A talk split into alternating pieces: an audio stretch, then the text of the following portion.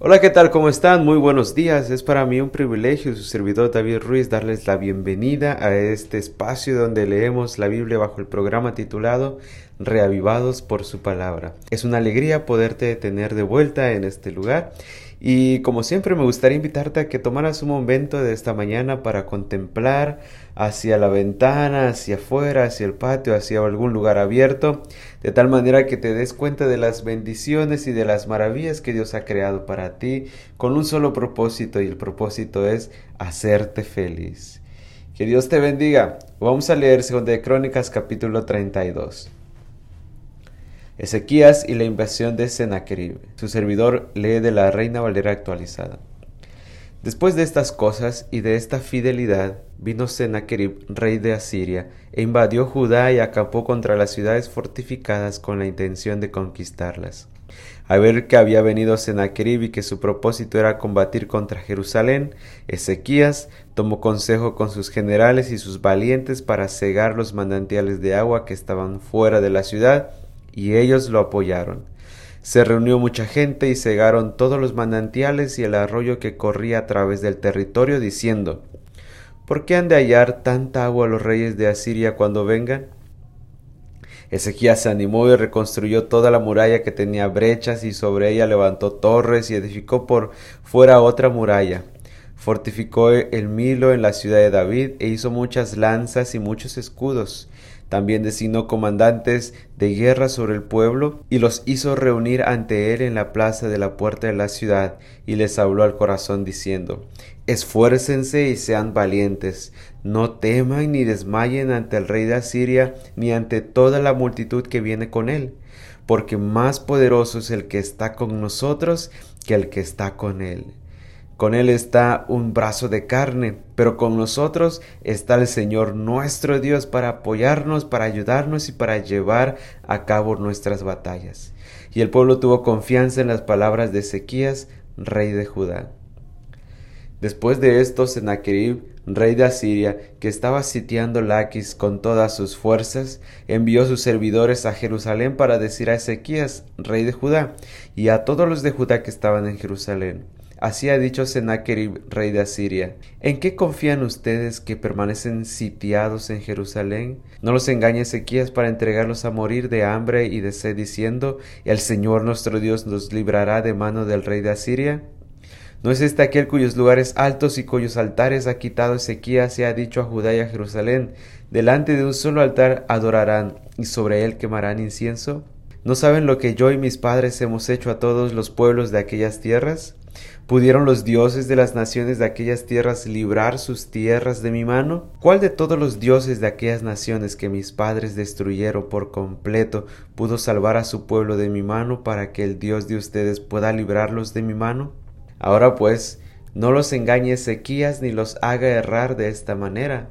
No le crean, porque ningún Dios de ninguna nación ni reino ha podido librar a su pueblo de mi mano ni de la mano de mis padres cuanto menos su Dios los podrá librar de mi mano.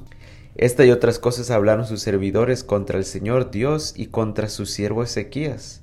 Además, escribió cartas en las que afrentaba al Señor Dios de Israel y hablaba contra él diciendo, como los dioses de las naciones de otras tierras no pudieron librar a sus pueblos de mi mano, tampoco el Dios de Ezequías librará a su pueblo de mi mano.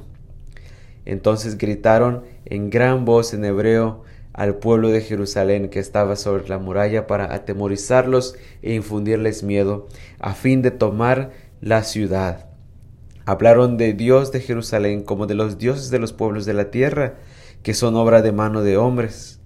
Entonces el rey Ezequías y el profeta Isaías, hijo de Amós, oraron acerca de esto y clamaron a los cielos. Y el Señor envió un ángel, el cual hirió a todos los guerreros esforzados, a los oficiales, y a los jefes en el campamento del rey de Asiria. Sennacherib se volvió a su tierra con el rostro avergonzado y cuando entró en el templo de su Dios, algunos de sus propios hijos lo mataron allí a espada. Así libró el Señor a Ezequías y a los habitantes de Jerusalén de mano de Sennacherib, rey de Asiria, y de mano de todos, y les dio reposo en derredor. Muchos traían a Jerusalén ofrendas para el Señor y preciosos regalos para Ezequías, rey de Judá. Y después de esto fue engrandecido ante todas las naciones. En aquellos días cayó enfermo de muerte y en aquellos días Ezequías cayó enfermo de muerte y oró al Señor. Él le respondió y le dio una señal milagrosa. Pero Ezequías no correspondió al bien que le había sido hecho. Antes bien, se enalteció su corazón y el furor de Dios vino contra él, contra Judá y contra Jerusalén. Pero después de que se enalteció su corazón, Ezequías se humilló junto con los habitantes de Jerusalén, y el furor del Señor dejó de venir sobre ellos en los días de Ezequías. Ezequías tuvo muchísimas riquezas y gloria. Adquirió tesoros de plata y oro, piedras preciosas, especies aromáticas, escudos y toda clase de objetos valiosos. También tuvo depósitos para los productos del grano, del vino nuevo y del aceite establos para toda clase de ganado y rediles para los rebaños. Adquirió ciudades, rebaños de ovejas y vacas en gran abundancia, porque Dios le dio muchísimas posesiones. El mismo Ezequías cegó la salida de las aguas de Gijón Alto y las condujo directamente hacia abajo, hacia el oeste, a la ciudad de David. Ezequías tuvo éxito en todo lo que hizo, excepto en el asunto de los intermediarios de los jefes de Babilonia, que fueron enviados a él para investigar el prodigio que había acontecido en el país. Dios lo abandonó para probarlo a fin de conocer todo lo que estaba en su corazón. Los demás hechos de Ezequías y sus obras piadosas, he aquí que están escritos en la visión del profeta Isaías, hijo de Amós, y en el libro de los reyes de Judá y de Israel. Ezequías reposó con sus padres y lo sepultaron en la subida de los sepulcros de los hijos de David. Todo Judá y los habitantes de Jerusalén lo honraron en su muerte, y su hijo Manasés reinó en su lugar. Esto fue Segunda de Crónicas capítulo 32. Recuerda que Dios ha diseñado este día como una oportunidad para hacerte feliz. Que Dios te bendiga. Nos escuchamos el día de mañana.